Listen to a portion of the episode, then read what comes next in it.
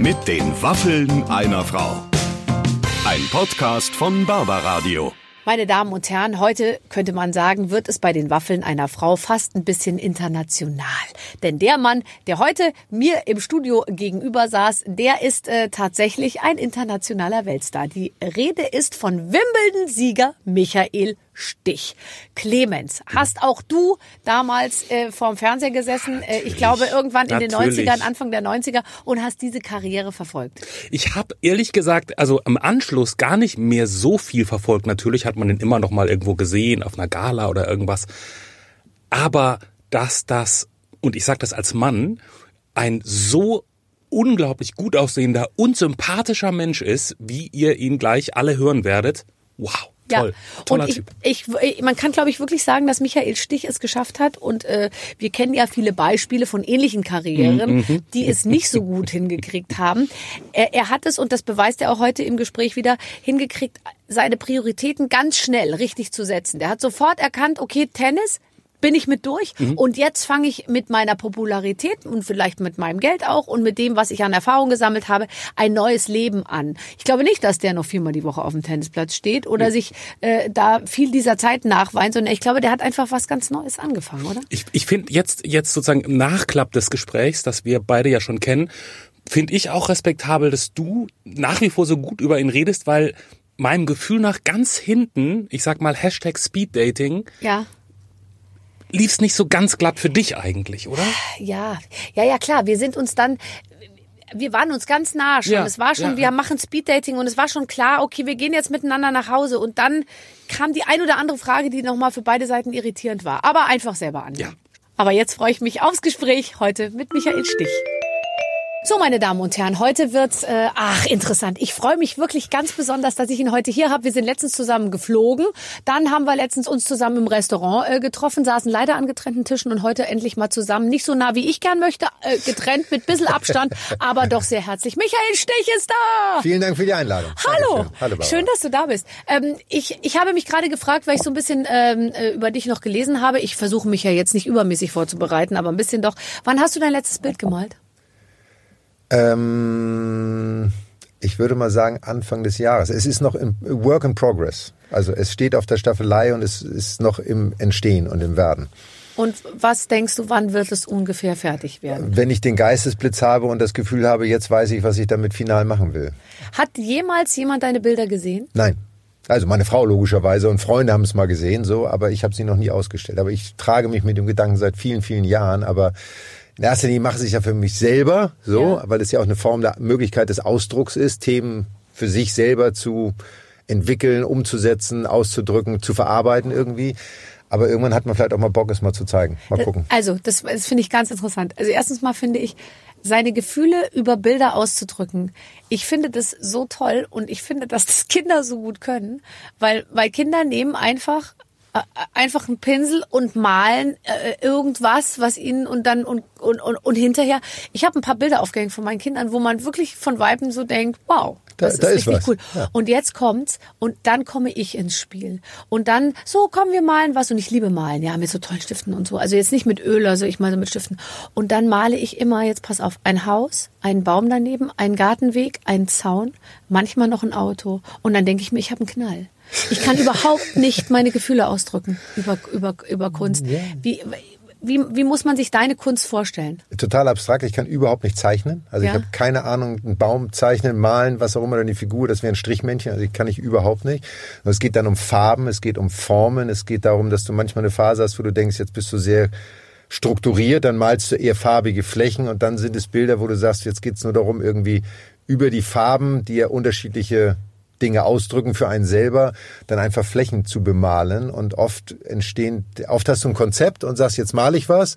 Und während du das machst, denkst du, das sieht total scheiße aus, Ja. das geht gar nicht. Ja. Aber dann entsteht im Nachhinein irgendetwas, wo du, wenn du fertig bist, sagst, ach guck mal, das war nicht das, was ich wollte. Aber ist auch gut. Aber das ist das, was es eigentlich am besten aussagt, was du vielleicht gefühlt hast. Also wenn du traurig bist, sind die Bilder eher dunkler. Wenn du gerade super happy bist, sind sie vielleicht ein bisschen fröhlicher, ein bisschen heller. Aber du kannst doch nicht äh, Anfang des Jahres ein Bild anfangen und dann musst du ja sozusagen, dann, dann musst du erst wieder in die Phase kommen, in der du warst, als du es gemalt hast, um dann wieder weitermalen Nee, zu können. das ist ja die Verbindung dann oft auch. Es ist ja genau das, dass du manchmal auch übergreifend malst. Und manchmal malst du Bilder, die du dann toll findest und dann willst du das Gleiche nochmal machen von der Technik her und das ist Ja. ja alles autodidaktisch. Und es gibt Bilder, die ich gemalt habe, die ich wirklich selber sehr schön finde, wo ich es wieder versucht habe und es nicht wieder hinkriege. So, und jetzt der nächste Schritt. Wir planen jetzt mit Michael Stich die, die Ausstellung. Wir, wir schweben die Deichtorhallen in Hamburg vor. Genau. Oder Super. irgendwas ähnliches. Du buchst sie, du organisierst, du zahlst, ich hänge auch meine Bilder einfach rein. absolut, absolut. Gut. Großformatik. Äh, ich male am liebsten eigentlich großformatig. Das Wort eigentlich ist ja so ein Unwort, aber ähm, ich habe den Platz nicht, die Bilder dann auch immer irgendwo unterzustellen. Also ich habe so zwei Also Bilder, wir- die ich mal das gemalt große habe. Ausstellungsraum muss her. Also du brauchst große Wände. So. Okay, dann haben wir es auch schnell voll, weißt du. So, also hier wäre jetzt gerade schwierig. Hier wär's, ja. Mich, ich möchte nicht, dass du so abfällig über mein Studio sprichst. Ich Mein- lieb dein Studio. Es Mein ist Studio gemütlich. ist sehr schön und es ist Gott sei Dank groß genug, dass wir im, im Corona-Abstand voneinander Das stimmt. sitzen Was mich ein können. bisschen traurig ist, dass du Apfelmus für die Waffel hast und ich nicht. Aber das Denk ist mal okay. drüber nach. Ja, ich hatte Gummibärchen als Topping. Hast du es weggestellt? Ich habe es da runtergestellt. Möchtest du mein Apfelmus Nein, haben? ich möchte nur meine Waffel gleich haben. Oh nein, ist das süß. Du bist der Ja. Erste, der seit langem sagt, er möchte eine Waffel haben. Ja, ich, Weil viele- liebe Waffeln. Ich hatte ehrlicherweise darauf gehofft, dass sie noch warm sind. Ich auch. Und das ist dann, ich liebe Waffeln, also wenn du auf der Tour bist, äh, in Amerika ist das ja so klassisch, die belgische Waffel, diese ganz dicke auch noch. Und dann kannst du dir schön so ein bisschen Pfirsich drauf machen oder Erdbeeren und das habe ich immer geliebt. Ich meine, die hat dann irgendwie 28 Dollar gekostet, was dann völlig gaga war. Aber, ähm, aber Waffeln ist so Aber jetzt mal ganz ehrlich, du, da hört man halt, du warst in den 90ern auf der Tour. Wenn du heute auf der Tour wärst, würdest du schon längst keine Waffeln mehr essen. Du würdest dir morgens einen Proteinshake Genau. anrühren und es würde jemand neben dir stehen, der dir genau sagt, wann du den wie zu trinken hast, in wie vielen Schlücken Das wahrscheinlich. würde nicht passieren, weil ich dem sagen würde, du hast einen Knall, lass mich essen und trinken, was ich will. Mir doch völlig egal. Aber das heißt, du isst die Waffel einfach immer noch so und du bist noch nicht auf dem Trip zu sagen, es muss alles äh, reduziert und ohne irgendwas sein? Also wir leben hier nur einmal und ich finde, man muss auch genießen. Ich habe jetzt so die letzten sechs Monate schon versucht, ein bisschen abzunehmen und Corona hat das möglich gemacht. Ich mache relativ viel Sport zurzeit. Aber ich liebe wie früher noch meine Cola. Ich liebe Kinderriegel. Man darf ja hier Werbung machen. So. Absolut. Wir wollen Ferrero als Werbepartner so. augenblicklich gewinnen und Coca-Cola noch dazu. Genau. Und dann aber bei mir noch mal kurz anrufen und einen kleinen Teil äh, rübergeben. Hast du je ne? einen Werbevertrag gehabt? Hattest du so in den, No- in den 90ern, hast du für irgendwas geworben? Ja, klar. Ich habe damals Konica gehabt. Ja, äh, weiß ich noch, genau. Genau. Da gab es mal bei RTL Samstagnacht dann so einen Spot, da haben sie dann, da gab es immer diesen Spot von Konica, war immer Konica, guck mal, war immer sowas. Ja. Und dann haben sie daraus gemacht, irgendwie so den Comedian, ich weiß nicht mehr, wer es war, mit Stirnband und was nochmal, dann hieß es Punika, guck mal, dann haben sie dem ein Glas Orangensaft ins Gesicht gekippt. Ganz Um okay. mich zu werbeln. Du, aber es hat funktioniert. Immerhin kommt man vor Also, irgendwo. Von daher passt das. Ich habe dir was mitgebracht, Barbara. Was denn? Ich habe dir eine kleine Möwe mitgebracht. Das ist Fiete, also jeder, der es nicht sehen kann, das ist eine kleine Möwe im Friesennerz. Und äh, die habe ich mit Partnern zusammen entwickelt. Wir haben so eine ganze Möwenbande sozusagen. Es gibt auch ein Kinderbuch davon, das nennt sich Möw Möw. Und, äh, so Und die kann auch. alles, was sie können muss. So, als, als klaut aber keine Pommes, ganz wichtig. Die klaut keine Pommes. Vielleicht gerade gleich deine Waffel. Aber es ist auch ein sehr süßes Kinderbuch und ich habe mir gedacht, ich muss dir irgendwas aus Norddeutschland mitbringen. Und äh, man will diese Dinger nicht haben, man überlegt sie auch, ob man sie gleich wegwirft. Aber Nein, nein, das würde ich nicht machen. Wenn hast du einen Hund? Nein, aber ich habe Kinder. Aber äh, die sind immer noch so, dass die Quietscheenten fürs, für Okay. die Badewanne toll finden, Es obwohl ist sie gar nicht Ente. baden. Es ist eine Möwe. Ach, ist eine Möwe. Natürlich. Möwe ist ja Möwe. Möwe steht hier auch drauf, falls so, ich es nochmal vergesse. Möwe, ist Möwe. eine Möwe. Wa- Was hast du mit dem Kinderbuch zu tun? Ich habe das mitgeschrieben, Kinderbuch, das nennt sich Möw Möw und wir machen so mit einer äh, Autorin, also die das richtig kann, so und ich habe halt so die Ideen mit eingebracht und Die sowas. Möwe spielt Tennis. Die Bebildert- Möwe nee, um malt. die Möwe, das ist, geht um, um geht um äh, die Möwe, die im Endeffekt äh, eine Reise macht und auf Neuwerk anfängt in Hamburg und hat was mit so ein bisschen Umweltschutz zu tun, um Familie, so diesen Zusammenhalt, den man haben muss. Ist echt süß geworden, ganz ganz toll illustriert, muss man wirklich sagen. Das habe ich nicht gemacht, so, ähm, aber es, es ist sehr schön. Also Nee, mit deinen abstrakter Kunst kannst du dich nicht, geworden. kannst du dich da nicht rein. No, nur noch mal eine Sache zur Kunst. Wie würdest du dich fühlen, wenn du das dann wirklich präsentieren würdest und du würdest vor dein, ich finde, das ist ja so ein bisschen, als würde man so sein Innerstes nach außen kehren. Schon so ein bisschen, finde ich. Und das dann zu zeigen, auch Leuten zu zeigen, zu sagen, das bin ich. Ich finde, da gehört was dazu. Ja, aber wir sind ja nun, du ja nun auch, wir sind ja nun im Beruf unterwegs gewesen, wo man das ja sowieso getan hat. Also man hat sich ja eh selber dargestellt, so. Ähm, und von daher ist das etwas, was, weiß gar nicht, ob mich das so stören würde. Mich würde auch nicht stören, es wird Menschen geben, die sagen, das ist völliger Blödsinn, Ja. das ist schlecht, was auch immer. Ja. das ist ja aber etwas, was man auch irgendwie ganz schön findet. Also ein Feedback zu bekommen, auf welche Art und Weise, ist ja das, warum man auch manche Dinge macht. Aber deswegen habe ich mich in dem Fall jetzt so lange oder sträube ich mich immer noch, das zu tun, weil es am Ende wirklich für mich ist. Aber es ist trotzdem mal schön, mal ein Feedback zu kriegen. Also man will ja auch mal wissen, mag das jemand oder findet das, findet das jeder doof? Also irgendwie ist das ja auch eine Bestätigung. Ja, wobei ich glaube, also ich, ich weiß nicht, aber ich schätze dich so ein, dass du mit Kritik immer, ähm, immer gut umgegangen bist, oder? Also Jo. es hat dich jetzt nicht komplett zer Gar nicht. zerstört, auch bis heute nicht, ne? Dass man jetzt irgendwie so sagt, da, dann gehe ich in mein Kämmerlein und verstecke mich für ein Genau, und heul erstmal. So. Ja. Nee, gar nicht. Also ich finde, Kritik ist ja das, was dein Leben bereichert. Also das kann ich immer nur besser machen und äh, du reflektierst selber auch dann logischerweise viel mehr, als wenn alle nur sagen, wie toll und wie super du bist. Also das finde Ja, ich ist auch, langweilig. also ich finde es immer, äh, wenn ich jetzt weiß, es war alles super, ja, und ich werde kritisiert, stört's mich gar nicht. Und wenn ich natürlich auch weiß, die haben recht, dann, ähm, dann denkt man so, oh Gott, Mist, die, äh, die haben es auch gesehen, dass es vielleicht nicht so gut war. Und noch viel schlimmer finde ich, gelobt werden für was, was man selber schlecht fand. Das finde ich total schlimm. Aber das so, wenn du so Vorträge hältst, und ich mache das ja relativ oft in der jetzigen Zeit nicht, also zu Themen soziales Engagement und, und Motivation und Führung und sowas, und du hast so einen Vortrag und du weißt an dem Tag, das war nicht so gut. Hat man ja wahrscheinlich Ja, über man weiß das Moderation. Du hast sofort. so, irgendwie Bin ich im Flow oder nicht? nicht so. Ja. Und dann kommen die Menschen und sagen, super toll, und du denkst aber irgendwie. Nee, ich hätte es viel besser gekonnt. So, ähm, Aber die wenigsten trauen sich dann ja auch kritisch sein. Wie wenn du ins Restaurant gehst und der Kellner kommt und sagt, was essen gut. Wie Ja. viele sagen wirklich, wenn es schlecht war, es war Ja. schlecht. Und wie die meisten sagen, nee, war okay, war, War gut. ja, war alles super. Du willst dem Kellner ja auch keinen Stress machen irgendwie. Nee, aber ihr, da hat er Ähm, keinen Stress, der hat's ja nicht gekocht. Was, was hast, was hast du, glaubst du, du musst ja was haben, wenn du jetzt sagst, du trittst vor Menschen und hältst Vorträge. Was kannst du den Leuten sagen, was die, was du weißt, was die vielleicht nicht wissen? Was hast du erlebt und was, was hilft dir heute noch, so, so, sowas machen zu können, ähm, was du anderen, an andere weitergeben kannst?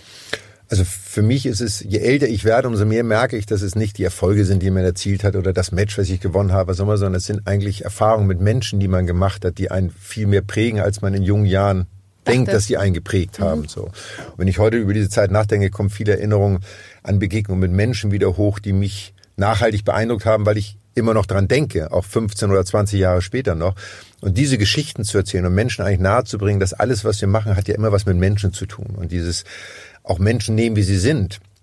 Kritisch sein, offen sein, ehrlich sein, all diese Themen, finde ich, spielen eine große Rolle, spielen in Führung eine riesengroße Rolle, in Teamfähigkeit eine riesengroße Rolle. Was nützt dir das tollste Team, wenn du nicht in der Lage bist, es von oben zu führen und auch die richtigen Werte zu vermitteln? Aber du hast damals ja gar kein Team geführt. Also du standst ja für dich oder hast du, hast du die geführt, die um dich rum waren damals schon? Da gibt's ja sicher einen Physiotrainer und einen Trainer und da gibt's irgendwie einen, der einen, keine Ahnung, irgendwie berät.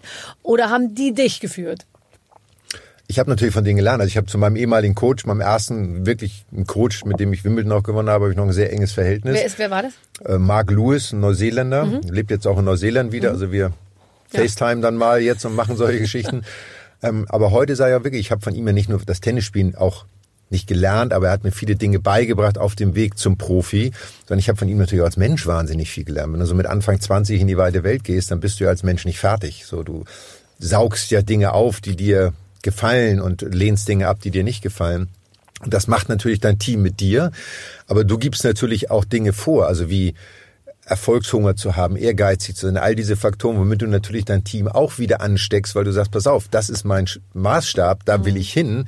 Und das schaffe ich nur, wenn ihr hinten im Backoffice sozusagen auch genau den gleichen Anspruch habt und nur so kommt es dann am Ende auch zusammen. Ich kann mir jetzt wirklich nicht vorstellen, wie ein, also ein, du, du bist ein perfekter Spieler, ja, oder, oder du kannst ja alles. Was macht dann so ein Coach mit einem, äh, acht Stunden am Tag sitzt der dann da? Der sagt ja nicht zu dir, geh mal mehr in die Knie oder, oder, oder, oder mach mal, mach mal, äh, mach mal mehr Beinarbeit oder, und der sagt ja auch nicht den ganzen Tag, morgen stemmen wir mal, äh, äh, 90 Kilo irgendwie hoch, sondern der sagt dir, der sagt dir doch die ganze Zeit, das hat ja alles nur mit dem Kopf zu tun, was der dir sagt. Ja, aber oder? das ist ja so ein bisschen wie hier, weißt du, du kommst, du machst deine Sendung, du hast deinen Radiosender, all das, aber du gehst ja nicht hin und steckst die Technik ein und du steckst nicht die richtige da Stecker. täuschst du dich. Das ich mache mir erst an, die Waffeln, dann stecke ich die Technik die ein Waffeln? und dann halte ich hier die ganzen Mitarbeiter bei Laune. Das ist ja hier, der ganze Bums hier gehört ja mir. Nee, Quatsch. Ich komme hierher und dann äh, freue ich mich immer, dass mir jemand einen Joghurt zubereitet hat und dann, ich glaube, jemand anders steckt die Stecker ein. Ja, aber ich das will ich damit sagen. Es, diese ganzen Dinge greifen ineinander. Damit du deine beste Leistung bringen kannst, brauchst du Menschen, die dich dabei unterstützen. Und so ist es natürlich bei so einem Trainer auch. Der bringt mir nicht bei, wie du die Vorhand spielst. Das machen sie in jungen, jungen Jahren, in Kinderjahren. So. Ja. aber der hilft dir natürlich dabei, wenn du dich auf ein Turnier, auf ein Match vorbereitest, dafür zu sorgen, dass du dich wohlfühlst, dass du entspannt bist, dass du mit ihm über das Match sprechen kannst, über den Gegner, taktische Themen zu besprechen. Der erinnert dich vielleicht dran, dass du vielleicht deinen Schläger nochmal bespannen lassen solltest, weil du es vergessen hast oder all, also genau dieses Ineinandergreifen von Faktoren, mhm. dass du, wenn du auf dem Platz stehst, deine beste Leistung abrufen kannst. So. Ja. Und wenn du es nicht tust, bist du natürlich selber nie schuld, sondern es ist ja immer jemand anderes ja, schuld. Der Coach. So. Im, Best, Im schlimmsten Falle der Coach. Ja. So. Aber ähm, und das ist, glaube ich, in allen Lebenssituationen gleich. Natürlich bist du dann auf dem Platz alleine, wie wenn du auf der Bühne stehst, dann bist du alleine und musst ja, einfach sagen. Da kann dir auch keiner helfen. Aber ist das nicht die größte Lehre, die man aus allem zieht? Wenn du dann da rausgehst, dann musst du es halt auch machen. Ich finde immer das Ganze drumherum und toll und du kriegst nochmal einen warmen Tee angereicht und einer sagt noch, du bist super und dein Kleid ist toll oder dein Schläger ist neu bespannt und dann gehst du raus Klar. und dann musst du es alleine hinkriegen. Und das finde ich immer, wenn man das dann irgendwie, das kannst du auch, wenn die Leute immer so fragen, ja und dann was macht man mit der Aufregung und so, nichts. Man ist einfach sehr aufgeregt. Punkt. Ja, und da muss man dann durch. Ja, ich habe das eine Situation, da war ich mit einem Freund beim Champions League Finale Bayern, die nun gestern gerade gewonnen haben, aber das war damals als in Entschuldigung bitte, ich bin Bayern. Ja, also ja, zumindest klar. also ich Du hast äh, mitgespielt quasi. Ich habe es ne? mitgekriegt, ja. Ähm, und da waren wir im Stadion, als sie gegen Chelsea verloren haben zu Hause. Ja. Und da kam das Elfmeterschießen und mein Freund, totaler Bayern-Fan, sagte, oh, jetzt müssen die armen Spieler da unten zum Elfmeterschießen. Dann habe ich ihn angeguckt, weißt du was, das ist der genau der Grund, wofür du das als Sportler ja. eigentlich machst. Für dich, für mich war es in Wimbledon auf dem Center Cup vor 16.000 Menschen, war dafür habe ich das alles gemacht. Und natürlich bist du aufgeregt, aber es ist ja alles positiv. Das ist ja nichts, was dich hemmen sollte.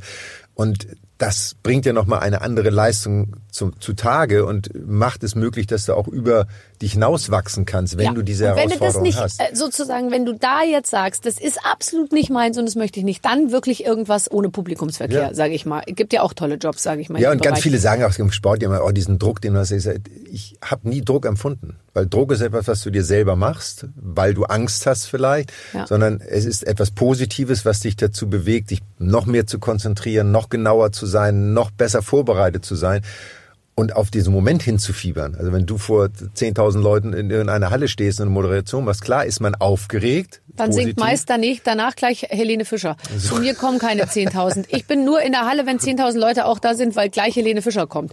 Und ich sozusagen noch einmal kurz vorher winken darf. Ja, aber du hast recht. Eigentlich kommen sie wegen dir. Man will es dann ja und man sagen. scharrt auch mit den Hufen. Klar, ja, ja. das ist ja das Spannende daran.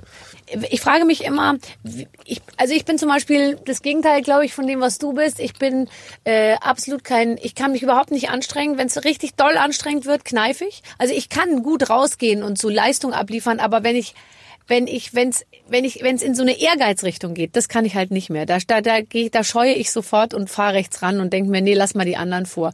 Ich, ich merke das immer in so Spielen. Ich mache diese Sendung mit Jauch und Gottschalk und immer wenn es darum geht, dass man wirklich sozusagen so, da, ich, ich, ich merke dann, wie ich dann, ich habe überhaupt nicht so einen Ehrgeiz, ja. Also ich kann gut so Fragen beantworten und so, aber wenn es in so eine sportliche Richtung geht, denke ich mir, oh, das kann ich eh nicht und dann versuche ich es gar nicht erst. Ähm, bist du, wie bist du im insgesamten Spiel? Also auch wenn man mit dir Memory spielt, wenn man mit dir Halma spielt, wenn du, wenn du, bist du ein ganz, ganz doll schlimmer Betrüger bei Monopoly, weil du einfach gewinnen willst und alles machst dafür? Als Kind war ich fürchterlich. Ja. Also es gibt die Geschichten, ich habe zwei ältere Geschwister und dann wurde halt Monopoly gespielt, Risiko, also diese klassischen Spiele. Und wenn es nicht lief, bin ich wirklich, ähm, das ist jetzt sehr persönlich, aber bei dir sage ich das ja, jetzt mal, dann bin keiner. ich und an den Tisch gekrabbelt und habe geheult, weil ich nicht gewonnen habe ich konnte es auf den Tod nicht ausstehen zu verlieren. Das findet man bei Kindern ganz, ganz, ganz schlimm, wenn die so sind. Aber wenn die dann später Wimbledon-Sieger werden, dann finde ich es auch okay. Ja? ja, das ist so. Und ich habe als Kind auch als Tennisspieler, ich habe teilweise meinen Gegnern die Hand nicht gegeben. Ich habe wirklich Schläger zerhackt, weil ich wirklich nicht verlieren konnte. Ja. Das ist, finde ich aber auch, also erstmal ist das nicht gut. Ja. Aber auf der anderen Seite ist es auch eine Grundvoraussetzung, dass du einen so großen Ehrgeiz hast, dass du immer besser werden willst. Das dokumentiert ja eigentlich nur deine Enttäuschung über dich selber. Genau und dass du es besser machen willst. Heute bin ich da total entspannt. Ich gewinne gerne, aber wenn du so Gesellschaftsspiele, was auch immer hast, ist mir ist das. Mir geht's mehr um die Gesellschaft dann, ehrlicherweise. Wie lange hast du gebraucht, um über so eine Niederlage hinwegzukommen? Äh, zur aktiven Zeit, also als Kind länger, so, ja. aber da denkst du auch nicht drüber nach. Also als Jugendlicher bist, bist du ja so total doof und dann maulst du und dann bist du schlecht gelaunt, dann kriegst du von den Eltern noch logischerweise einen Anpfiff, weil du dich schlecht verhalten hast und mit der Androhung, dass du nächstes Mal nicht wieder mitspielen darfst. So, das finde ich interessant. Äh, äh, ich möchte nicht zu viel verraten, aber betrifft, betrifft mich auch ein bisschen. Wie verhält man sich dann als Eltern am besten? Sagt man dann, du hast dich einfach total unmöglich verhalten, wenn du es nochmal machst, ähm, äh, geht's, fliegst du raus? Ja. Oder sagt man, äh, du ja, ich verstehe es und ist halt schwierig. Verstehen, was kann man dann verstehen? Also wenn ich als Sohn auf dem Platz stehe und ich verliere und es ist ein sagen wir einfach eine Form des Respekts, dass du deinem Gegner die Hand gibst und gibst deinem Gegner die Hand nicht, weil du beleidigt bist, dann erwarte ich ehrlicherweise, dass mein Vater und meine Mutter mir gesagt haben, das geht gar nicht. Das, wenn du das noch einmal machst, dann gibt's mal, Hausarrest gab's nicht, aber dann darfst du das oder das nicht. Ich finde, das müssen Regeln sein. Kinder müssen lernen, dass es Regeln gibt, dass es Respekt gibt und Anstand gibt und dass du dich an gewisse Regeln zu halten hast. Und wenn du das nicht tust, dann musst du die Konsequenz tragen. Ist Und ja im Leben dann auch irgendwann so. Auch so ein Beispiel aus dem normalen Elternleben so, äh, das gegnerische Team betrügt ein bisschen. Ah, Ball war aus und so. Und dann wird dir immer gesagt, man darf den Kindern nicht sagen, wie es, also man darf sich nicht einmischen. Und du stehst dann da als eigentlich unambitioniertes Elternteil und denkst dir, jetzt renne ich auf den Platz und zeige aber genau auf die Marke, dass der Ball doch im Aus war und so. Ähm, haben deine Eltern reingerufen und dich in Schutz Also genommen? meine Eltern waren überhaupt keine klassischen Tenniseltern. Die Waren waren, immer da, dabei. die haben wahnsinnig viel Doch. Zeit aufgewendet. Okay. Doch, das haben sie gemacht. Aber die waren nie ehrgeizig im Sinne von, wir wollen, dass unser Sohn jetzt besonders gut wird. Es war nie das, der Plan, dass ich Tennisprofi werde. Das hat sich ja irgendwie durch Zufall ergeben. Aber in so einer Situation, wie du schilderst, dem Kind sagen, für das eigene Recht einzustehen. Darum geht es am Ende. Dass das Kind sagt, pass mal auf, der Ball war nicht drin, sondern der war aus oder umgekehrt und sich für seine eigenen Ziele und Belange einzusetzen. Das ist das, was man stärken sollte. Nie einmischen. Nie im Nachhinein vielleicht, aber nie während eines, das sind die schlimmsten Tenniseltern. Oder Sporteltern, die dann so auf Fußballeltern, die auf dem Platz dann anfangen zu, ich Die sag mal, zu pöbeln, was auch immer. Ich war Eishockey beim Eishockey, und da- das kannst du nicht fassen, was da abgeht. Vor allem, da wird das auch schnell mal ein bisschen körperlich, ne? Was hat er gesagt, Tobi, mal rüber hier? Und so, Genau. oh Gott, oh Gott, oh Gott, oh Gott, oh Gott. Und da, da wäre ich auch so, wenn ich Trainer wäre, sagen, wissen Sie, da ist die Tür. Ja, total. Und am meisten, das ist ja meistens so, weil die Eltern durch die Kinder ihre eigenen nicht erfüllten Träume und Ziele leben wollen. Das ist ja, meistens leider so. Ja. Das ist wie in der Kunst. Du willst halt so ein Bild malen und weißt, du kannst es nicht mal so gut wie deine Kinder. Also Es ist schrecklich. Also das führt einem wirklich die Fantasielosigkeit und so alles so dermaßen vor, vor Augen. Was ich mich frage, ist, kann man mit jemandem befre befreundet sein oder sich dem nachfühlen, wenn man weiß, der ist morgen mein Gegner? schwierig. Also es gab auf der Tour wenige Spieler, mit denen ich ein freundschaftliches Verhältnis hatte. Das war so ein Jim Courier oder ein Richard Krajicek oder auch ein John McEnroe so. Aber das spielt sich dann auf einer Ebene ab, weil du das merkst, du hast einfach einen Draht, du hast gleiche Interessen, du kannst dich miteinander unterhalten. So. Es gibt ja viele, mit denen du dich einfach nicht unterhalten kannst, weil da gibt's Tennis und dann gibt's keine Ahnung noch irgendwas anderes, aber daneben passiert nicht viel. So. Ähm, Und, aber so richtig Freundschaft zur aktiven Zeit ist schwer, weil das sind am Ende deine Gegner. Auf der anderen Seite verbringst du mit diesen Menschen. Ich wollte gerade sagen, da ist ja 40 sonst Wochen keiner, oder? Na, du hast halt dein Team, ne? also dann dein Coach, mit dem bist du natürlich am engsten. Oder wenn du eine Frau hast, dann hast du halt eine Frau. Oder viele reisen ja heute mit Frau und Kind. Also die haben ja dann Das noch eine ja die Schwiegermutter aller dabei. Varianten. Warum geht man denn auf Tour doch nicht, um mit der Frau zu reisen, oder? Ich meine, don't bring sand to the Sahara. Aber ich finde irgendwie, ich finde so ein bisschen, also die Vorstellung, dass da nicht immer so ein Frauenvolleyballteam noch mitreist, ehrlich gesagt ein bisschen schade, oder? Weil ich meine, du bist da mit deinem Trainer, mit deinem Physiotherapeuten und abends trifft man sich mit John McEnroe und dessen Trainer und Physiotherapeuten. Ja, aber so ist das Leben. Das ist wie wenn du jeden Tag. Nee, ins so ist das Leben nicht. Doch, Man wird doch so, auch ein bisschen ins- Tennisspieler, wenn damit die ins- Girls mit den Strümpfen, Nein, mit ach, diesen das- Kniestrümpfen und den kurzen, nee, aber es ist vielleicht die Nee. Filme, Also die die, du meinst die klassischen, wie hießen sie noch? Die, die, die, da gibt's heute, wie hießen die? Jetzt komme ich auf den Namen ja, die nicht. hießen äh, hier aber beim, beim Formel 1, die, äh, Die Groupies. Group, So ja. Gru- ja, so, die ja, Groupies ja. habe ich nie gehabt. Echt nicht? Nein.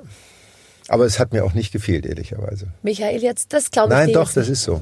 Das Echt, ist wirklich ja. so. Aber so, also ne, gut, das Gute ist ja, dass du auch bei Groupies in eurem Bereich, selbst wenn man sie hätte, kannst ja mal deine Kollegen fragen, die reisen ja nicht mit. Das heißt, du hast ja in jeder Stadt dann wieder, fängst du wieder bei Null an, weißt du, und hast wieder neue Chancen. Du schleppst ja nicht die, die äh, Frau, die, äh, die auf die Nerven geht, sozusagen, die reist ja nicht hinter dir her. Das können die ja nicht. Das heißt, du hast dann in jeder Stadt eine neue, Ich habe darüber Chance. nie nachgedacht und deswegen ähm, verstehe. hat sich mir das nie ist offenbart. auch dieses mühsam, Thema. jeden Abend da wieder in so eine Bar gehen und dann so und so, ah, ich bin Tennisspieler, oh ja, really? Und oh Gott. Du weißt doch, wie das ist. Egal, wo du hingehst, die Leute quatschen dich immer an, die reden dich von der Seite an und du musst dich immer nur wehren. Du musst sie alle immer nur wegstoßen. Ich Ja, es ist doch. Ja, inzwischen, ich stelle mich jetzt mehr zur Verfügung als früher, so, weißt du? Weil ich merke auch jetzt. Also du gibst deine Handynummer gerne raus. Angebot Du sagst gerne, wo du wohnst. Gerät langsam in Genau. so eine, weißt du, es Äh, ist jetzt du langsam meinst, wir kommen in das. Alter. Du bist ja noch viel jünger als ich, also von Ich, daher. sind, ich bin eine ganz andere Generation Ja, ja, als du ja, tatsächlich. Nee, aber das ist auch, ich glaube, Also ich habe letztens so mich mit jemandem unterhalten und sagte, boah, so eine Tennis auf so Tour zu sein, heißt ja wirklich auch mit sich selber klar zu sein, ich ich habe praktisch kein Zuhause, sondern ich reise von Turnier zu Turnier und, und man muss in sich diese Ruhe finden zu sagen, dieses Hotelzimmer ist für die nächsten zwei Wochen mein Zuhause und dann nimmt man das so hin. Ich bin ja immer auf dem Sprung, auch bis heute, egal wo ich hinkomme. Ich denke mir immer, ja, ich pack, ich hab noch nie in meinem Leben den Koffer ausgepackt. Ich weiß gar nicht, wie das geht.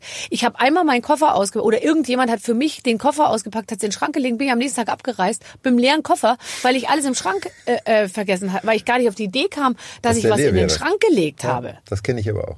Aber du bist natürlich, also du hast, hast ja schon recht, du hast kein Zuhause. Also das ist faktisch so diese Zeit des Reisens, diese zehn Jahre, die ich das gemacht habe, hast du halt kein Zuhause. Das wird dir aber auch erst bewusst dann, wenn du aufhörst und dann ein Zuhause haben möchtest, also einen Ort, wo du wirklich sagst, das ist meine Basis. Und man dann erstmal überlegt, was ist das für ein Ort? Was brauche ich alles? Genau. Brauche ich überhaupt einen Tisch? Bra Brauche ich Ja, einen überhaupt zu, Stuhl? wissen, überhaupt zu lernen, was ist ein Zuhause. Und das ist ja nicht zwangsläufig nur ein Ort, das sind ja auch Menschen, das ist dann ein Partner, was immer das dann ist, so Familie, egal was es dann ist. Aber wir waren halt im Jahr, in den Hochzeiten waren wir halt 44 Wochen im Jahr unterwegs. Da machst du dir nicht so viele Gedanken. Aber irgendwann, das war ja auch einer der Gründe, warum ich irgendwann aufgehört habe, weil ich gesagt, ich habe da keine Lust mehr zu. Jede Woche in irgendeinem Hotel und dann musst du teilweise auch in Städte, wo du einfach nicht sein willst. Also Zum Beispiel? Tokio. Für mich ein gelebter Albtraum. Warum? Immer. Zu viele Menschen und alles. zu. Ja, erstmal spricht in Tokio kein Mensch Englisch. Das war damals so. Ja. Das war damals so noch eine der Wirtschaftsmächte. Und da bist du hingekommen und da wolltest du aus dem Hotel irgendwo hin. Es gab damals das Hard Rock Café. Da bin ich, mit, ich war mit einem Kumpel öfters da. Und dann sind wir jeden Abend ins Hard Rock Café. War das einzige, wo du irgendwas zu essen gekriegt hast, was du kanntest. So. Mhm. Und immer wenn du das Hotel verlassen hast, kam der Concierge und sagte, wo wollen Sie hin? Ja, wir wollen Taxi und dahin. Sagt er, nee, ich muss Ihnen das auf den Zettel schreiben, weil hier spricht kein Mensch Englisch. Und das hat mich total schockiert. Habe ich mein erstes Erdbeben erlebt in Tokio Ja.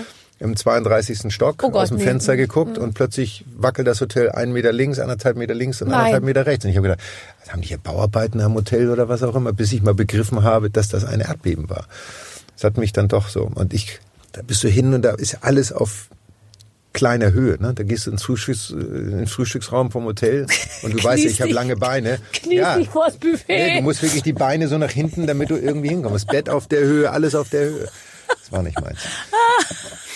Also, Da musst du dir angucken, hier, wie heißt dieser wunderbare Film Lost in Translation? Ja, Spielt er nicht auch in Tokio?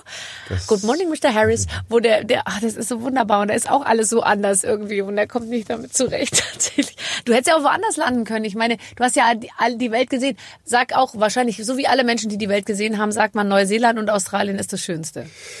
Ähm, ja, das würde ich nicht unbedingt sagen. Also Neuseeland ist schön, da war ich, da habe ich nur einmal gespielt in Auckland. Mhm. Ähm, aber das ist natürlich wirklich das Schild, hier endet die Welt. Das gibt's dann Ja. auf irgendeiner Ja, ja. Insel, was auch immer.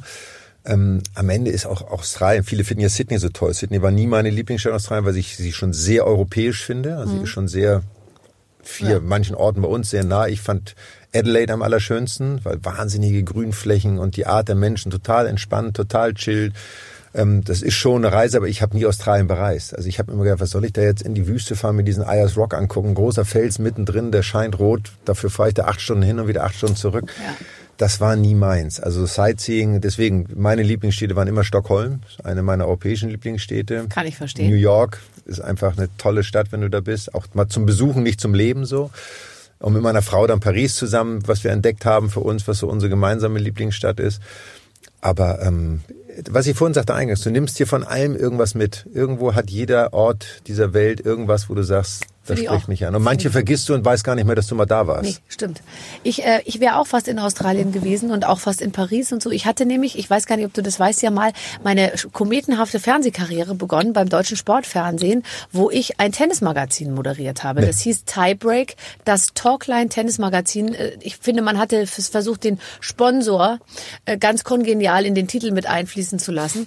Und äh, das Talkline Tennismagazin Tiebreak beinhaltete für mich eine Moderation eines Tennismagazins einmal monatlich plus die Moderation der fünf Grand Slam. Also ich sollte Australian Open, US Open, äh, BMW Open, äh, was gibt's, äh, Wimbledon Ja, und äh, also so. BMW Open lassen ist nett, dass du das So, sagst. BMW aber Open ist nicht, ich weiß, aber da sollte ich also an. Das war mein erster Auftragsjob so. Und ich wurde also vom Programmdirektor in diesen Job gehoben. Ich bin jetzt diejenige, die im Studio sitzt und dann die Tennisspieler ähm, zum zum Match befragt. Und ich, ich, es wäre so gewesen, als hätte man wirklich meine, äh, ich sage jetzt mal, meine Mutter gebeten, an der ersten deutschen Mondmission teilzunehmen. Ähm, du hier steig einfach ein, drückst du mal hier, drückst du da und wenn die Tür aufgeht, gehst du auf den Mond. Ist nicht so, ist, ist easy, machst du schon. Und geht los. 2, 0, 3, 2, 1, 0. Genau. So. Ich bin also da in diesem Studio gesessen und äh, dann kam als erstes Kafelnikow irgendwie zu mir. Ich hatte überhaupt gar keine Ahnung. Ich wusste gar nicht genau, nach 40-0 kommt dann schon Spiel oder geht da nochmal vorwärts, rückwärts, was ist denn nochmal? Und so wie auch immer. Der kam und ich so, Mensch, äh, Ka äh, äh, Kafelnikow, hier Jewgeni, immer so genau, abgelesen, weiß ich, wusste gar nicht genau. Und dann, ich, ich wusste überhaupt nicht, was ich mit denen reden soll. Ich habe da irgendwas zurechtgestammelt. Du, ich schwöre dir, ich habe das erste Interview gemacht, dann noch eins äh, und noch eins und dann kam der Programmchef und sagte, du Barbara, äh, ganz ehrlich, wir haben so viele Anrufe wie überhaupt noch nie in der ganzen Geschichte vom Sender. Es tut mir leid, aber wir müssen dich leider austauschen. Am nächsten Tag saß wieder Jonas Siebel da.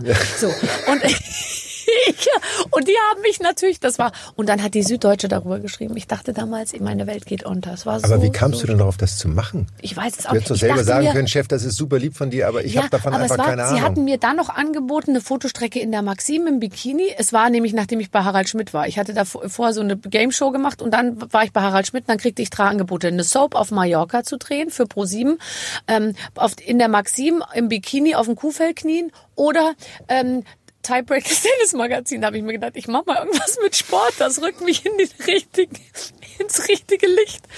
Ah, wie soll ich sagen? Es war schrecklich. Ja, Echt. aber du hast es gemacht und du hast gelernt, Ich hab's es gelernt. war nicht deins. Ich habe gelernt, mich nie wieder im Sportumfeld zu zeigen. Du bist heute der erste vorsichtige Versuch. Aber du hast ja auch noch keine, nicht viele Sportfragen Gott sei Dank gestellt. Von daher ist Nee, es in Ordnung. nee. Und wir, diesem Weg wollen wir auch treu bleiben. Ich, also ich gehe mein Trauma heute mit dir an, aber auch nicht Okay. zu sehr. Weißt Ja. du, es ist die erste Sitzung, die wir Kannst hier dich nachher noch ausweinen ja, mir in genau. der Schule. Hier wird mir gerade noch was aufgeschrieben. Was steht da drauf? Romo, Promo. Promo? Michael Stich Stiftung. Oh, wir haben noch gar nicht über die, wir haben noch gar nicht über das Na. Wichtigste geredet. Das ist das Wichtigste, bin ja ich. Ja, das stimmt. Aber trotzdem, wenn du schon mal da bist, möchte ich trotzdem mit dir darüber reden, dass du, und das fällt dir auf bei allem, was du tust und auch wie du, wie du, wie du redest, dass du dir, finde ich, ich glaube, über allem, was du tust, steht der Gedanke, wie kann man das, was ist, und ja in Deutschland sowieso schon ganz gut ist äh, im Vergleich zu vielen anderen Ländern, aber vielleicht noch besser machen, dass die Menschen sich friedlich und einander mit Respekt begegnen. Das wäre schön. Also Oder der ich habe das Gefühl, dieser Absolut. sportliche und äh, sozusagen gesellschaftlich äh, äh, gesellschaftliche Gedanke, der begleitet dich eigentlich schon bei Absolut. vielem, was du tust. Absolut. Und und äh, vor allem auch, äh, glaube ich, was die was die Kinder angeht. Ne? Du bist ja, glaube ich, mit deiner Michael Stich Stiftung sehr ähm, auch auf auf die Arbeit mit Kindern ähm, Klar, oder also die Hilfe. machen, Stiftung habe ich jetzt seit 26 Jahren, dieses Jahr, genau.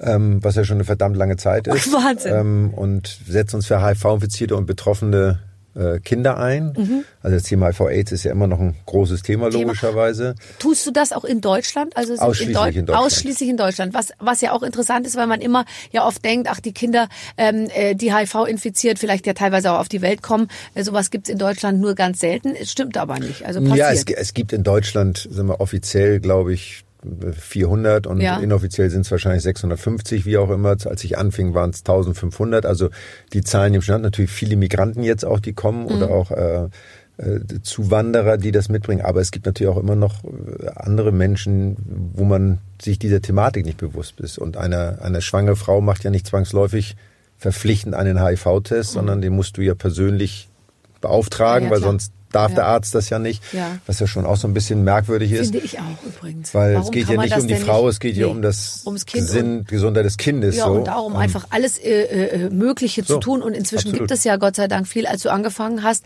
war HIV im Prinzip eine, eine Krankheit, der man völlig äh, hilflos gegenüberstand. Und inzwischen gibt es ja ganz, ganz viele Möglichkeiten. Hat ein Kind, was heute äh, HIV-positiv auf die Welt kommt, äh, eine gute Chance, alt zu werden? Absolut. Also die Medikamentierung ist ja, hat sich ja äh, so verbessert, dass heute Menschen mit HIV äh, Familien gründen können, Kinder kriegen können und das zu 99 Prozent gesunde Kinder zur Welt bringen können. Also da hat die Medizin schon wahnsinnig viel geleistet. Es ist immer noch nicht impfbar, also es gibt keinen Impfstoff und es ist nach wie vor nicht heilbar. Also irgendwann ähm, gibt es Menschen, die auf die Medikamente natürlich besser ansprechen und sehr alt werden können. Es gibt natürlich auch immer noch genügend Menschen, die auch trotz allem früher an dieser Krankheit sterben. Das darf man nie außer Acht lassen. Aber generell ist die Medizin ja schon irre weit gekommen. Also das ist schon eine tolle, tolle Entwicklung. Trotz allem darf man die Augen davor nicht verschließen, weil es natürlich weltweit ein großes Problem ist und gerade ist in Indien, in, in Russland, in, in Fernost, Südamerika. Und es wird ja kaum noch darüber geschrieben. Am Welt-Aids-Tag sind immer alle ganz betroffen und äh, auch Dietz, wenn du die Internetzahlen anguckst, das war mal da oben und jetzt ist es da unten die Aufmerksamkeitsrate. Also Ja. es ist halt kein Thema, was Medien, was Zeitungen, was was auch immer verkauft. So. Ja, ja, ja. Es ist halt da. Ja, aber du kümmerst dich drum. Ich gebe mir Mühe zumindest. Das ist wunderbar. Ich habe noch ein Spiel und da weiß ich gar nicht, worum es geht. Vielleicht sind es ja Sportfragen. Die Redaktion hat was vorbereitet. Oha. Ich lasse mich überraschen. Lieber Michael, liebe Barbara, ihr beiden kennt euch noch nicht gut. Um Fahrt ins Gespräch zu bringen, spielt ihr jetzt Speed Dating. Barbara hat, wir brauchen keine Fahrt in unserem Gespräch, Michael. Das Ich haben denke wir hier völlig falsch eingeschätzt. Hat eine Liste an Fragen, die gewöhnlich beim Speed Dating erfragt werden. Versucht bitte schnell zu antworten. So. Oha. Also, Oder, Moment mal, ganz kurz fragen. Das heißt, das funktioniert nur, wenn wir die gleiche Antwort geben oder was hat, hat das für einen Hintergrund? Ziel ist, dass wir am Ende zusammen sind. Okay, Nein. Okay, gut. Nein, es geht Nein. nur darum, möglichst viel über dich zu erfahren. okay. Aber wir antworten ja beide. Also du antwortest ja auch. Genau, und ach, dann gucken wir nach Übereinstimmung. Du hast recht, siehst du, du hast gleich gecheckt, worum es geht. Du musst den, ähm, oh, jetzt langsam wird's echt eng mit 12 Punkten. Könnt ihr mir demnächst in 14 Punkt ausdrucken, bitte? Oh, es ist so hart. Ich könnte das gar nicht lesen. Also ich bräuchte 16 Punkte. Sag mal, Ja, hast ja, du auf eine Brille Handy, schon? Ja klar, auf dem Handy habe ich die, kennst du fette Schrift, wenn du fette Schrift einstellst? Ich habe die fetteste Schrift, die du Ich habe das so kannst, eingestellt, dass Barbara Schöneberger nicht mehr in eine Zeile Ja. geht bei mir. Barbara Schöneberger. Ja. Nächste Zeile. ich. Hoffentlich liest du die Fragen jetzt richtig vor. Ja, aber es ist wirklich so, dass ich mir denke, das Licht ist hier gar nicht so hell, aber es ist eigentlich schon sehr hell hier drin, muss man sagen. Gut, ich will aber auch nicht immer so gucken, so, ist so schrecklich. Sieht wie, ja wie keiner. guckt man denn, wenn man jung, so ein junges französisches Mädchen ist mit so einem Blumenkleid? Guckt man eher so, oder? Du musst den ganzen Tag mit einem Schild durch die Gegend rennen. Was würdest du auf das Schild schreiben? Erste Frage. Nicht ansprechen. Da sind wir uns schon mal nicht einig. Warte. Ähm, was würde ich auf das Schild schreiben? Alles wird gut, würde Okay. ich, glaube ich, draufschreiben. Weil ich finde, man muss zunehmend den Leuten sagen, sie sollen sich locker machen. Oder ich würde sogar auch schreiben, nicht ansprechen, nicht füttern. Nicht. Wirst du noch viel angesprochen? Nö. Aber Häufigst gefragte Frage, wenn man dich so anspricht auf der Straße, was ist die erste Reaktion, die die Leute dir so entgegen? Es gibt ja immer so eine Sache, was Sie die Leute doch, Sie sagen. sind doch Michael Stich. Mhm. Das ist immer die erste Frage. Und dann? Sag ich, nee, bin ich nicht. Ich sage ja manchmal wirklich, nee, bin ich nicht. Ich sagte, nein, ich, sehe dem ganz ähnlich, aber ich bin's einfach Das mache ich auch manchmal. Ja, ja, weiß ich schon. Äh, Höre ich öfter, sage ich dann. Genau. Und dann bin ich auch schon halb weg. Genau. Zu mir sagen die Leute immer, sie sind, sie haben ja wahnsinnig abgenommen. Dann sage ich nein. Dann sagen die doch. Dann sage ich nein. Und dann sagen die doch, ich habe, und dann sage ich, haben Sie mich schon mal live gesehen? Nee, aber ich sehe Sie ja immer im Fernsehen. Genau. Und letzte Woche, da haben Sie viel mehr gewogen, sage ich, klar, ich habe seit letzter Woche 20 Kilo abgenommen. Aber bei mir ist oft die Sache, Mensch, Sie sind ja in Natura viel größer als im Fernsehen. Ganz genau. So. Wir sind alle größer und nicht so dick, wie die Leute denken. Der Michael Stich ist zum Beispiel auch überhaupt nicht dick. Nein, gar nicht. Wollte ich jetzt mal sagen. Nee. Aber ich war auch noch nie dick. Ich auch nicht. Nein. Wann vergisst du die Zeit? Äh, äh, Eigentlich ständig. Ich bin nicht jemand, der nach der Zeit sich ausrichtet. Also ich habe ganz viele, also heute trage ich mal eine Uhr, aber ich trage eigentlich auch fast nie eine Uhr. Obwohl ich Uhren liebe und tolle Uhren habe, aber ich bin keiner, der sich versucht, von der Zeit abhängig zu machen. Aber das bedeutet ja, dass du nicht in einem, ähm, wie soll ich sagen, nicht in einer Struktur lebst, oder doch? Doch, aber Zeit gibt ja nicht eine Struktur vor. Die Dinge, die du tust, geben eine Struktur vor. Aber das ist ja nicht, morgens um 10 mache ich das, um 11 mache ich das, um 12 mache ich das, sondern ich mache das, was ich mache. Und wenn ich den Raum habe, logischerweise, also wenn du Termin hast, geht's nicht, aber wenn du den Raum hast, dann ist es ja manchmal auch egal, ob du jetzt ein Buch eine Stunde oder zwei Stunden oder drei Stunden liest. Du lässt dich halt drauf ein. Ich lese gerade übrigens ein sehr schönes Buch. Sag mal bitte, ich warte immer auf Inspiration. Pascal Mercier, Ja? Das Gewicht der Worte.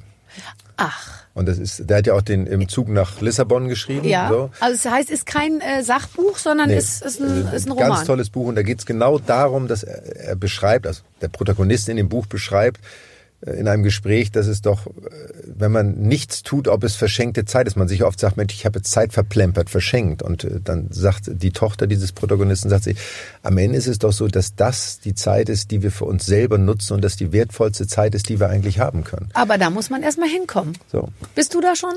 Wahrscheinlich noch nicht ganz, aber ich lasse mich ungerne drängen, sagen wir es mal so. Also ich bin sehr zuverlässig und wenn es Termine gibt, bin ich auch da und auch pünktlich und was auch immer, aber ich mache mir selten Stress. So. Und ich habe auch selten Stress. Stress gibt's finde ich, für mich sowieso nicht, weil den machst du dir auch immer nur selber, aber ich, ich äh, kann auch in den Tag hineinleben, sagen wir mal so. Ja. Also das wäre beim Speeddating wäre jetzt übrigens die Zeit von fünf Minuten schon um. Also wir würden nicht aber ich hätte dann ne? jetzt, nach den zwei Antworten, die du gegeben hast, schon gesagt, komm, jetzt lass uns nach Hause gehen. ich wäre schon so weit. Ich wäre jetzt schon sagen, ja, das passt schon. Das geht irgendwie. schon. Wir Das geht das schon. aus, ah, ja. der kann. So, das klingt doch alles ganz gut. So, äh, was würdest du zuerst machen, wenn du eine Frau wärst? Keine Ahnung. Habe ich nie drüber Ja. nachgedacht. Nee. Weiß ich nicht. Ich auch nicht. Was würde ich zuerst machen, wenn ich ein Mann wäre? Doch, ich glaube schon. Ich würde, ähm, ich würde mir Frauen endlich mal so angucken, wie sich ein Mann Frauen anguckt. Aber, äh, Ja, das machst du ja automatisch, wenn du ein Mann wärst. stimmt. Da kannst du dir nicht die Frau angucken, wie eine Frau guckt. Scheiße. Also die Frage an die Redaktion, die Frage ist Nee, komisch. ganz, äh, streichen, bitte streichen Ja. diese Frage, bitte, die nehmen wir nicht nochmal. Was ist deiner Meinung nach das schönste Land? Das schönste Land, Deutschland. Ja, gell? Ich finde auch Deutschland hat echt viel. Und Österreich und Schweden. Schweden ist schön, aber also wenn du mal alles nimmst und wenn unter Schönheit nicht nur Landschaft packen würdest, sondern auch Lebensqualität und all das, was wir haben, können wir uns so unendlich glücklich schätzen, in diesem Land zu leben. Ja, gell? Und das zu haben, was wir haben und äh, das, ich möchte, möchte nirgendwo anders leben. Ich kann es kaum erwarten, mit meinen Kindern durch die Welt zu fahren und alle möglichen schönen Flecken zu sehen, aber eben auch ihnen endlich zu zeigen, wie anders es überall sonst zugeht. Ja. Weil man es wirklich immer nicht, ich, man kann es ganz schwer, ganz schwer erklären. Man weiß es immer erst dann zu schätzen, wenn man es mal anders gehabt hat und Ja. woanders gelebt hat. Und auch das kann toll sein, aber man hat immer diesen Rückzug zu Augen. Ich kann ja immer wieder nach Hause zurück. Ja, ja, stimmt. Äh, oh, wie war dein erster Kuss? Äh, Ich muss das fragen. Ich würde das nicht fragen, Keine wenn Ahnung. ich das nicht. Keine Ahnung, oder? Hast du alles noch vor dir? Komm noch. Äh, 35 Jahre her wahrscheinlich oder 40, keine Ahnung. Weißt du noch, was du vor 40 Jahren gemacht hast? Ich weiß definitiv, dass äh, der Junge, den ich geküsst habe, als allererstes würde ich mal sagen, ist dann äh, fast direkt danach homosexuell geworden. Das meine ich im Ernst. Das ist alles nachvollziehbar. Ich habe den dann Jahre später irgendwie, da war der schwul, da dachte ich mir, das gibt's doch nicht. Ich habe den einmal geküsst und da hat er sich sofort Ja, gedacht, nee, das ist es das ist nicht. es nicht. Das kann's nicht sein. Kann ich mir nicht vorstellen, aber oder ihr wart so jung, dass es dann irgendwie Ja, aber erster Kuss, oh Gott, oh Gott. So, was ist dein Lieblingstag der Woche und warum? habe ich nicht. Hab keinen Lieblingstag. Ich weiß, ich bin total langweilig, was solche Geschichten angeht, aber ich habe keinen Lieblingstag. Es ist. Gut, dass wir schon im Bett sind, weil äh, sonst würde ich jetzt ein bisschen nochmal anders überlegen. Hast du einen Lieblingstag? Also Sonntagabend ist es nicht, obwohl ich ja jetzt auch nicht so ein Montag bis Freitag äh, Leben lebe. Aber äh, Sonntagabend kriege ich, re also wenn D D D D Tatort äh, Melodie äh, kommt, denke ich immer, oh Schon Sonntagabend. wieder. Die Woche schon wieder. Schon wieder eine Woche rum und ich habe nichts aus meiner Zeit gemacht. Ge- Genau, So. siehst etwas, was du so nie sagen würdest. Ja, okay. Also äh, und hast du einen, einen Moment in der Woche? Also ich habe schon doch so einen Freitagabend bin ich oft in der äh, in der Talkshow und dann weiß ich, wenn ich jetzt nach Hause komme, ist ist Wochenende. Das finde ich schon schön. Ja, aber schön. sowas wie so eine Talkshow, wie so einen festen Ja. Anlass habe ich ja nicht. Weißt Ja, du, meine stimmt. Anlässe sind ja nicht so, so, dass ich jede Woche also mal immer weiß, dann mache ich das oder dann mache ich das. Du bist total frei. Ich bin mehr oder weniger frei. Ich habe zwar auch meine Verpflichtungen, aber, ähm, aber die sind ja nicht jetzt auf Wochentage bezogen. Aber es wirkt auch so, passiert. als hättest du genug verdient. Ich frage das nur wegen Speeddating. Ich könnte mich von dir aushalten lassen. Ich könnte für uns beide sorgen. So. Und du müsstest So deinen Lebensstandard nicht runterschrauben. so, wie hast du heute Morgen gefrühstückt? Ich habe mir einen äh, Smoothie gemacht. Oh, okay. Ehrlicherweise habe ich mir das Auto genommen und dann habe ich mir einen Smoothie mit Erdbeeren, Blaubeeren, einem Pfirsich, einer Banane, etwas Cranberry-Saft und etwas Quark da rein. Zack. Und du hast ihn denen nicht übers Hemd geschüttet. Nein, zumindest habe ich mir die größte Mühe gegeben. Hier ist irgendwas anderes ein Fleck, aber Das mir macht nichts. Ich gucke mir das gleich genauer an. Ähm, womit hast du dein erstes Geld verdient? mit gar nichts, oder mit, dem, Tennis? Mit dem Austragen des äh, der Clubzeitschrift meines alten Tennisvereins. Nein. Ja klar. Mein Bruder und ich sind dann rumgefahren und haben dann zweimal im Jahr, gab es zwei Ausgaben, soweit ich das weiß, einmal im Frühjahr und einmal im Herbst, wenn das Wetter echt scheiße war, das hat nicht so viel Spaß gemacht. Aber damit haben wir unser erstes Geld verdient.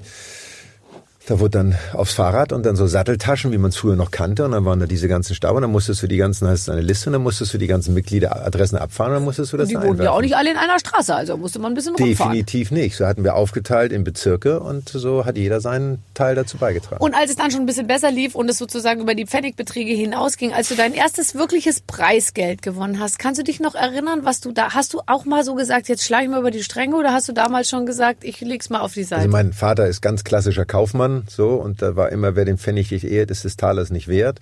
Und ich habe so kleinere Preisgeldturniere im Norden gewonnen, so äh, in Halstenbeck-Relling, in Kellinghusen, so da gab's dann mal 1500 D-Mark, auch mal 2000 D-Mark, das war für mich ja unfassbar 2000 viel Geld. Mark? So mit 18 irgendwie sowas.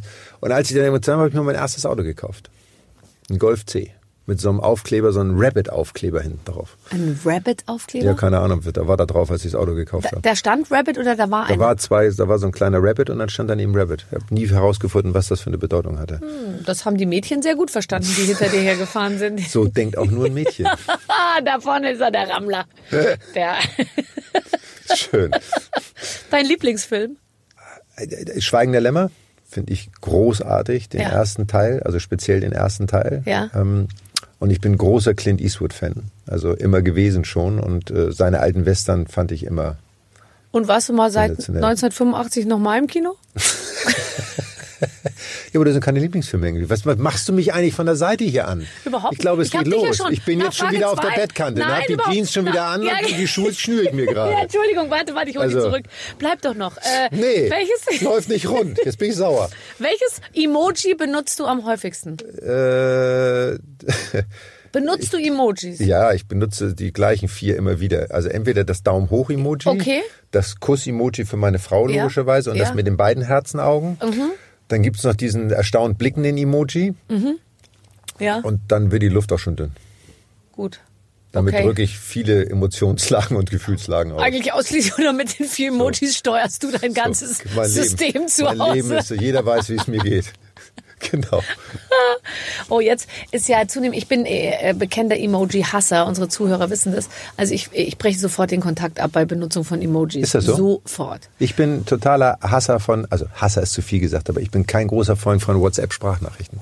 Speziell den Menschen, die dir dann zweieinhalb Minuten draufquatschen und du denkst, komm doch mal zum Punkt. Nee, und dies vor allem, also und die, die es abhören, äh, laut. Also das ist zum Beispiel auch zum Beispiel ein Trend, den ich nicht verstehe. Warum muss man ein Telefon vor sich halten, wenn man es doch auch ans Ohr halten kann, wo man es besser hört, weil dieses krachende Geräusch da aus dem Lautsprecher raus und dann auch immer, dass es alle mithören. Ich verstehe es irgendwie. aber das sind doch die Besten, die es vor sich halten und laut mit einer anderen Person telefonieren, während ja. sie durch die Stadt laufen. Meinst du, sie machen das, weil sie keinen Ohrkrebs kriegen wollen oder Gehirntumore oder wa- was ist das?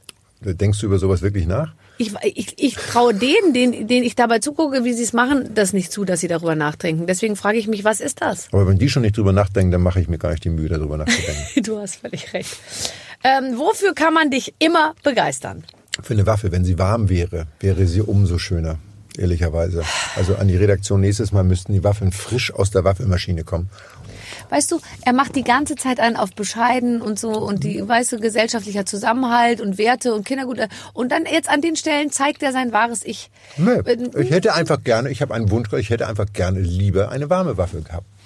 Pool doch mal ein bisschen weiter unten rein. Ob Du meinst, da ist sie noch warm? Da, ja, da fängt es an zu gären. Ah, der, der, Bakterien, die schon, schon unten Fahrt warm. nee, wofür kannst du mich immer begeistern? Also, ähm, gibt's auch. Also, du merkst schon die Tatsache, dass ich drüber nachdenken muss. ah, Mhm. ja, ja, er zeigt, brennt. Das ist Er- nicht er so, brennt, er brennt für- so, warte. Ähm. Mich kann man zum Beispiel immer begeistern für Essen Okay. und für, ich liebe nichts mehr, als mit vielen Menschen um einen Tisch zu sitzen. Okay. Deswegen liebe ich auch große Tische. Wirklich. Also ich finde, es gibt nichts Tolleres als Lange oder runde? Ähm, lang. Kann man besser stellen. Kommunikativer, ne?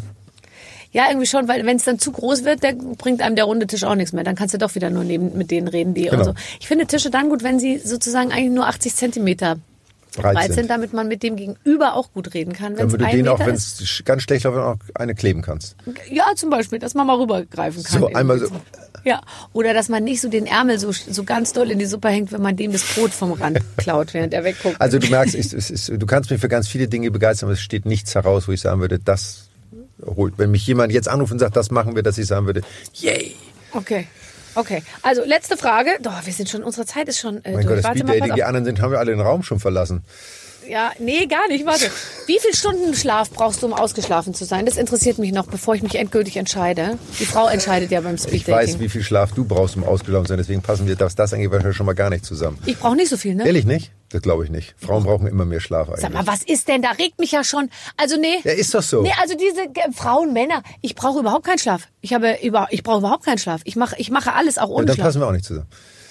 Du brauchst? Nee, ich brauche nicht. Keine Ahnung. Nee, oder man, Stunden. so. Aber ich, und wenn es nur mal zwei sind, reicht doch auch, oder? Ja, dann holt's mich aber vier Tage später ein. Also wenn ich mal so eine Nacht habe, wo du wenig schläfst, weil du auch was auch immer, das geht dann zwei Tage, das kannst du kompensieren, aber irgendwann kommt dann der Moment, wo du dann so nachmittags irgendwo sitzt oder liegst und sagst, ach, jetzt mal so die Augen zumachen kurz, Mhm. ja. so ist mal auch mal ganz Und dann, nett. und jetzt kommt's, und jetzt kommt's, und damit können wir sozusagen das alles abrunden. Und dann bist du in einer Situation in deinem Leben, wo du nachmittags irgendwo liegst und sagst, jetzt bin ich ein bisschen müde.